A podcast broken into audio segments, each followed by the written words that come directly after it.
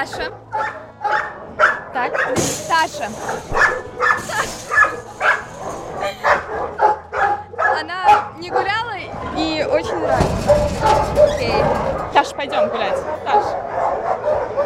Пойдем, пойдем гулять, пойдем. Таша? Куда? Таша, Таше два года. Она попала в приют щенком трехмесячным со своей сестрой. А, Их рассадили, поскольку не было мест на то время, а, чтобы двух сук посадить, да, так скажем. Вот. По характеру она очень умная, она очень любит а, учить команды различные, она знает очень много команд, кажется, их даже сложно перечислить все. А, Вот. э, Абсолютно человекоориентированная. Но она у нас была донором даже. Спасала жизнь собаки. Вот. Собаки-доноры обязательно должны быть молодые и большого размера. Он начинал от 25 килограмм. И плюс важный момент, чтобы еще этот донор подошел собаке по группе крови. Таша подошла, Таша спасла жизнь. Мы пообещали ей найти дом, но пока, пока безуспешно. Чем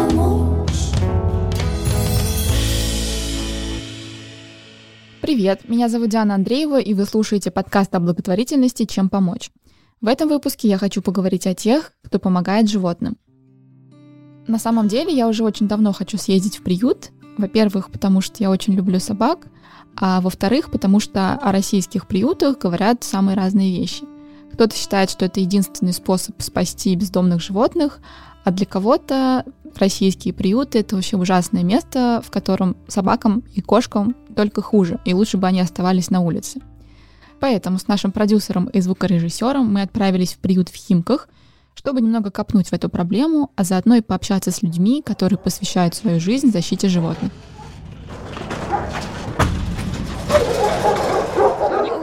Пугайтесь, пытаются привлечь внимание. Они счастливы, что к ним пришел человек. Вот. От чего зависит собачка? Одна в клетке или двое-трое? А, зооагрессия, спецкорм. а, Всех а, соседей забрали домой и не успели ни с кем сдружить. Ну и дальше ряды, ряды, ряды, ряды. Вот, например, Фиджи, она пока сидит одна, а, что ее соседи пересадили на лечебный корм стационар. И вот пока она ни с кем не сдружилась, ну, мы не нашли ей места, поэтому она сидит пока что одна. Она пришла щенком, ей было месяцев пять, э, со своими братьями и сестрами, всех забрали, она осталась одна. Приют Гидок — это 16 рядов по 9 вольеров, в которых сегодня живет 545 собак. Как только заходишь на территорию, сразу в глаза бросается небольшая площадка, где резвятся псы. Это карантинная зона для новобранцев. Там они живут, пока проходят медосмотр и стерилизацию. Слева небольшие закрытые вагончики с окнами.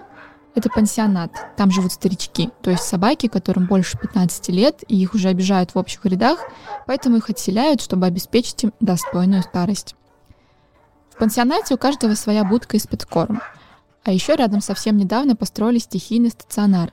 Там собаки могут находиться на восстановлении после болезней и операций, и там они находятся под постоянным присмотром врача. Как вы уже могли слышать, в приюте очень громко. Летом посетителей не так много, поэтому тех, кто все-таки приезжают, встречают самым бурным лаянием. Кстати, голос, который проводит нам экскурсию, это Настя. Ей 19 лет, и она одна из 15 волонтеров, которые регулярно помогают приюту. Они попадают все в перемешку, да, официально с отлова приезжает машина и привозят собак. А дальше это чисто наши предположения. Но если мы видим, что собака контактная, да, там даже бывает, что у собаки есть след от ошейника, но ее никто не ищет, никто даже не спрашивает, никаких объявлений нет. Ну, то есть, либо все, ну, как бы отдали, да, надоело там или еще что-то. Если мы видим, что у собаки, да, есть след от ошейника, собака ухоженная, то мы пытаемся найти ее старых хозяинов, потому что видно, что собака, да, там в хороших условиях содержалась, и она недавно из дома, да, так скажем, вот просто сбежала, вот, то мы пытаемся найти ей прежних хозяев. Но если хозяева как бы на связь не выходят, не появляется, ее никто не ищет, мы видим, что объявлений вообще нету, и собака просто вот, ну, просто существует, да, ей никто не интересуется, то мы, конечно, начинаем искать дом. Вот так у нас э, Сириус попал официально с Отлова. Э, красивый пес, метис хаски с разноцветными глазами. Один глаз голубой, другой карий. Вот куча команд знает, сидеть там голос, ну то есть такие вот, которые на улице бы никто не, не научил. Но его никто не искал, никто не интересовался, и мы пытались найти, да, прежних хозяев, но безуспешно. Но Сириус нашел дом. Новых хозяев э, вот сейчас живет в квартире и радуется жизни. Геддог — это муниципальный приют, и это значит, что сюда попадают собаки только с официальных отловов, а государство поставляет в приют сухой корм, консервы, сено и воду. Но специальные лечебные кормы, а также деньги на операции и лечение волонтеры ищут сами. В России на данный момент работает около 460 приютов для бездомных животных, и в целом они могут вместить 115 тысяч собак. При этом бездомных собак на улицах в 6 раз больше – и даже взятие собаки из приюта не решает этой проблемы. Что нужно сделать, чтобы это остановить, не очень понятно. Владимир Путин подписал целый перечень поручений, которые должны, цитата, «способствовать формированию в обществе ответственного к этим животным отношения». Тремя годами ранее в России уже принимали одноименный федеральный закон, и он не работает. Если не убивать бродячих собак, то гибнут люди. Это цитата. А новости не дают расслабиться. Тут серьезно покусали, там испугались, здесь загрызли до смерти. Случаев по всей стране не один и не два. О зоозащитном законе впервые заговорили в 90-х. Его без конца отклоняли. Переломным моментом стал 2017 А ведь действительно строг закон, правда, к владельцам собак. Держать животное должны по строгим надзорам. Если выпускать на улицу, то только на поводке, в наморднике и специально отведенном для этого месте. Если нарушил правила хозяин – штраф. Непонятно только одно, почему в этом же законе требования для бродячих животных иные. После вакцинации и стерилизации пса обязаны вернуть туда, где взяли, то есть на улицу закон, он очень такой неконкретный. Иногда бывают случаи, когда действительно собаку обижают, но нету, что называется, крови, и никто точно не понимает, где грани в жестоком обращении. Это очень сухой на данный момент закон, к сожалению. Это Лена Рывкова, старший волонтер приюта в Химках. Сложно говорить, что есть какие-то вообще в глобальном смысле положительные изменения. Также много собак, которые страдали от человека, Поэтому мы ее не видим. Но и тем более, если честно, приют это немного не та история. Мы же все-таки не спасаем отдельных собак на улицах, да, в которых стреляли, которых также до сих пор много, если посмотреть инстаграмы, посты, особенно в регионах. У нас приют, мы не знаем у многих, что было в прошлой жизни, поэтому мы видим последствия. У кого-то сбила машина, скорее всего, кого-то били, потому что боится рук человека. Есть собака, которую привезли в приют не так давно, у нее есть клеймо, но ее явно никто не ищет, и заводчика найти нереально, потому что, как оказалось, клеймо левое. Лена уверена, что проблема не решится до тех пор, пока люди сами не станут более ответственно относиться к животным и не избавятся от стереотипов. У нас до сих пор есть э, стереотип, что собака с улицы, из приюта, без породы — это что-то такое грязное, ненужное, и многие все равно хотят купить. Тем самым иногда спонсируют э, черный бизнес черных заводчиков. Есть хорошие заводчики, есть прекрасные абсолютно питомники, а есть, что называется, папкины квартиры, где йорки, чихуа, шпицы содержатся все вместе, не стерилизованы, не кастрированы, они рожают в режиме нон-стопа, их продают на птичке, на птичьем рынке, да, и человек каждый, кто покупает вот так вот собаку, он спонсирует этот бизнес. А если бы люди немного отошли и не боялись бы брать бездомных с улиц, из приюта. Не хватает социальных реклам, не хватает, например, в плане чиновников, которые бы забрали и об этом сообщили из медийки. Сейчас идут только первые шаги, все это зарождается, и мы очень надеемся, что плоды как раз-таки и будут. А, но проблема, конечно, на данный момент большая, потому что приюты переполнены, программа ОСВВ работает плохо. ОСВВ — это временное содержание, где собаку прививают, кастрируют и отпускают на волю проблема в масштабах не решается, потому что, опять же, от черных заводчиков покупают, потом растет не то, что хотелось бы, выкидывают, и вот он некастрированный песик, который дальше плодит бестомных бестомных животных. Как они, собственно, становятся бестомными? Почему их количество растет, хотя уже столько собак кастрировали и стерилизовали? Вот это первый такой зародыш, с чего все начинается. Мне кажется, в последнее время многие стали начинать себя, и я думаю, многие из вас видели в социальных сетях посты друзей, знакомых или просто случайных людей о том, чтобы пристроить собаку или кошку. Именно так я недавно наткнулась на удивительно добрую историю Илины, которая случилась с ней, когда она поехала на день рождения подруги в Астрахань. Там бегал щенок, девочка. И я начала снять всячески. Ну, там, естественно, большая компания друзей, все прямо тусуются у бассейна. Она сначала побаивалась людей, потом начала к нам уже подходить поближе, вот маленькая девочка. Потому что большая как-то первый день только потусовалась с нами, а потом пропала. И я ее гладила, естественно, с ней там обнималась, целовалась. Это тоже интересный момент перехода от состояния, когда ты фу, на ней блохи, нельзя трогать, до состояния, когда ты просто облизываешь почти бродячую собаку, по сути. Я обратила внимание, что у нее на ножном пусике какие-то укусы. Я думала, что это какая-то история, может быть, блохи или какие-нибудь клещи или что-то такое. Я вот у меня, кстати, интересный момент. Я прям так загрузилась на эту тему. Я уж не знаю, что этому посодействовало. Алкоголь или то, что я, видимо, уже просто сильно в этой теме, меня прям, ну, настроение испортилось из-за всего этого. И я на следующий день собралась, просто взяла такси, поехала до ближайшего магазина э, для животных, и купила ей таблетки от проглистогонить, в общем, ее надо было. Я там посоветовалась. И купила для мамы ее. Купила какие-то еще вкусняшки. Ну, в общем, как-то думаю, ну ладно. Но здесь, видимо, уже была роковая, так сказать, точка невозврата, потому что все, этот момент, когда ты пошел ради чужой собаки что-то сделать, скорее всего, ты ее как-то хочешь. То есть ты уже все, ты вступил на этот путь, когда ты не можешь ее бросить. Буквально за один день Илина решила, что она заберет собаку с собой в Москву. Но взять на самолет собаку, у которой нет ни прививок, ни документов, совершенно не представлялось возможным. Поэтому Илине понадобилась помощь совершенно незнакомых, но таких же неравнодушных людей. В общем, э, нам уезжать. Я пишу своему помощнику в мире собак, вот Ане, э, который занимается фондом «Доги с дороги» называется. Я говорю, Ань, что делать? Хочу забрать собаку. Давай как-нибудь пристроим. Типа, все оплачу, мы в Астрахани, у нее, естественно, ни одного документа, скорее всего, она не, ну, то есть сто процентов она не вакцинирована.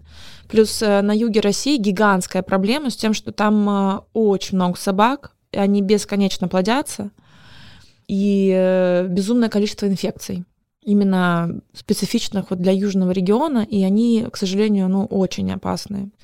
У меня дома собак, у мамы собак. То есть даже я, соб... ну, я бы хотела ее взять к себе, да, на передержку, но никаким вариантом, то есть это просто опасно для своего питомца.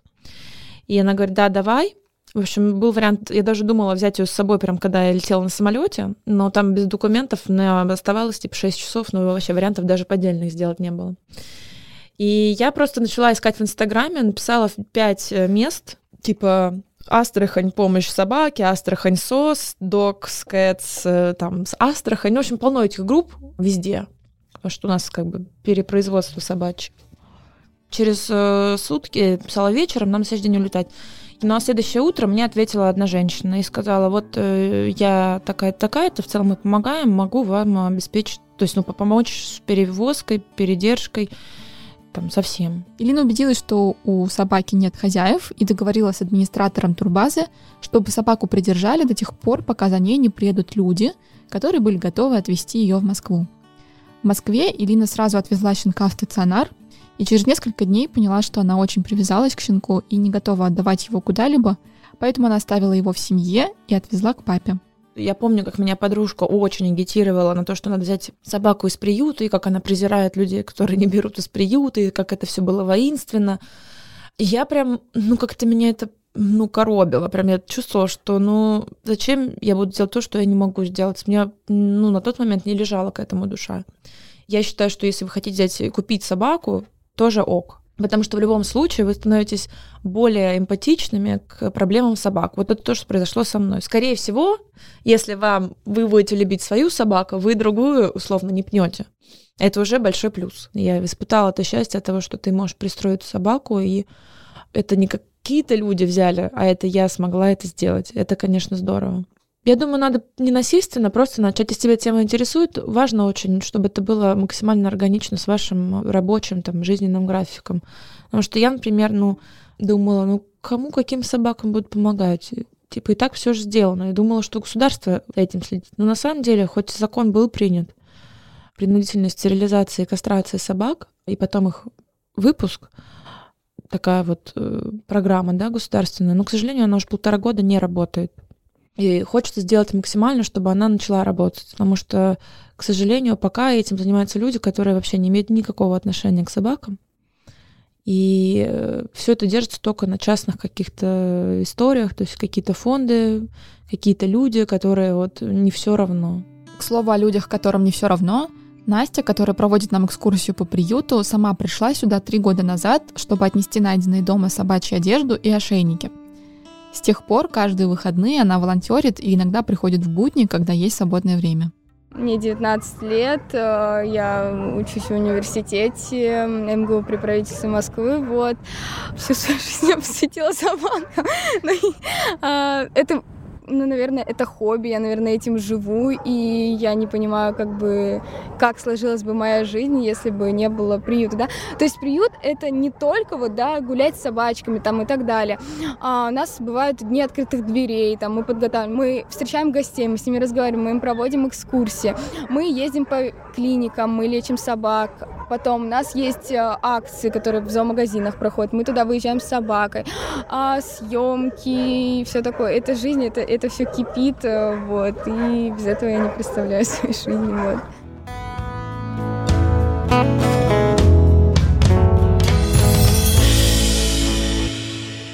Честно говоря, готовясь к этому выпуску, мы очень долго искали приют, куда бы нас пустили с удовольствием. И для этого мы пересмотрели очень много страничек в соцсетях. И во время поисков я наткнулась на сообщество, которое никак не связано с помощью собакам, но про которое я просто не могла вам не рассказать, потому что мне показалось это очень удивительной, необычной и крайне непонятной инициативой. Два года назад произошел случай, который объединил всех волонтеров и заставил сплотиться и решать проблему вместе. В городе Пушкино в Подмосковье Женщина в квартире расплодила почти 800 декоративных крыс, которые находились на свободном выгуле, никак э, не приручались, не адаптировались и беспокоили соседей, естественно. А, женщину отправили в психиатрическую лечебницу, а волонтеры а, начали спасать всех этих несчастных животных. Это Константин, организатор горячей линии помощи крысам, оказавшимся в беде. Наверняка многие наши слушатели, как и я, не задумывались о существовании подобных инициатив. Ну, по крайней мере, до этого момента. Горячая линия «Крыса в беде» была организована в декабре 2019 года. На очередной встрече крысоводов э, многие крысоводы были обеспокоены тем, что на 2020 год, год крысы, люди будут дарить крыс в подарок, и эти крысы очень быстро могут стать ненужными и оказаться на улице.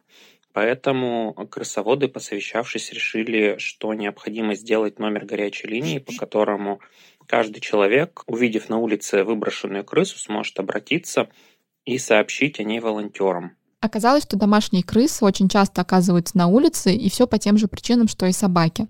Их выбрасывают нерадивые хозяева, которые передумали или не справились с лечением, или просто больше не могут содержать животное дома. Домашнюю крысу очень важно как можно быстрее забрать с улицы, так как в природе домашняя крыса не выдержит конкуренции со своими дикими собратьями, может очень быстро заболеть, подхватить э, какие-нибудь заболевания или просто погибнуть в драке с дикими крысами. Особенно это важно зимой, так как домашняя крыса, попав в холод, вряд ли проживет даже сутки. Найти декоративную крысу, которая оказалась в беде, может абсолютно любой человек на помойках, в подъездах, в подвалах, в лесопарковых зонах. Один из последних случаев сотрудник автосервиса обнаружил декоративную крысу на своем рабочем месте и позвонил на горячую линию. Нужно помнить, что любая декоративная крыса, которая находится на улице, однозначно находится в беде, так как на улице декоративные крысы практически не выживают. Также крысой в беде может оказаться крыса в зоомагазине, которая явно больна и при этом которую никто не лечит. Или крыса, находящаяся у настолько нерадивых владельцев, что ее жизни угрожает непосредственная опасность. Сейчас на горячей линии работают пять волонтеров, которые разделили между собой временные промежутки, когда им удобно принимать звонки.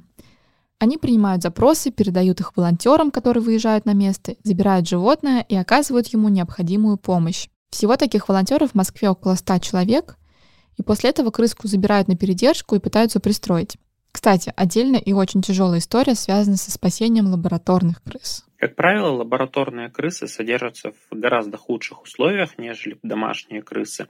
У них более дешевый корм, они живут в тесноте и практически не общаются с людьми. На них проводят различные испытания, зачастую очень негуманные.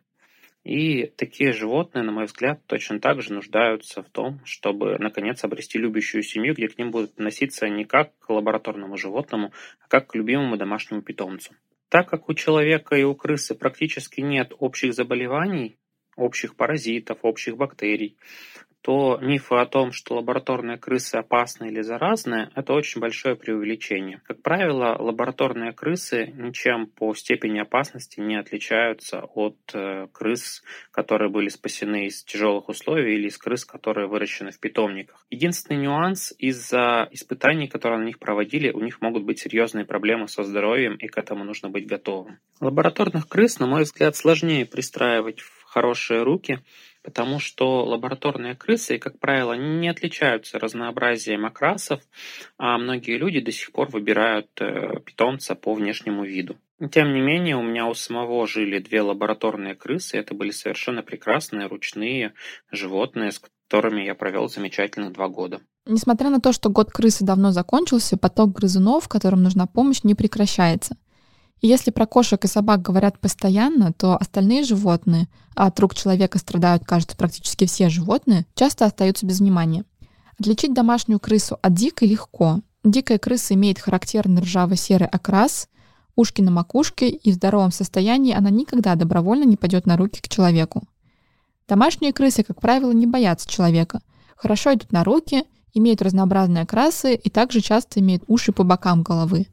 Если вы увидите животное на улице, которое нуждается в вашей помощи, то можете позвонить на горячую линию или написать в сообщество, контакты которого мы оставили в описании.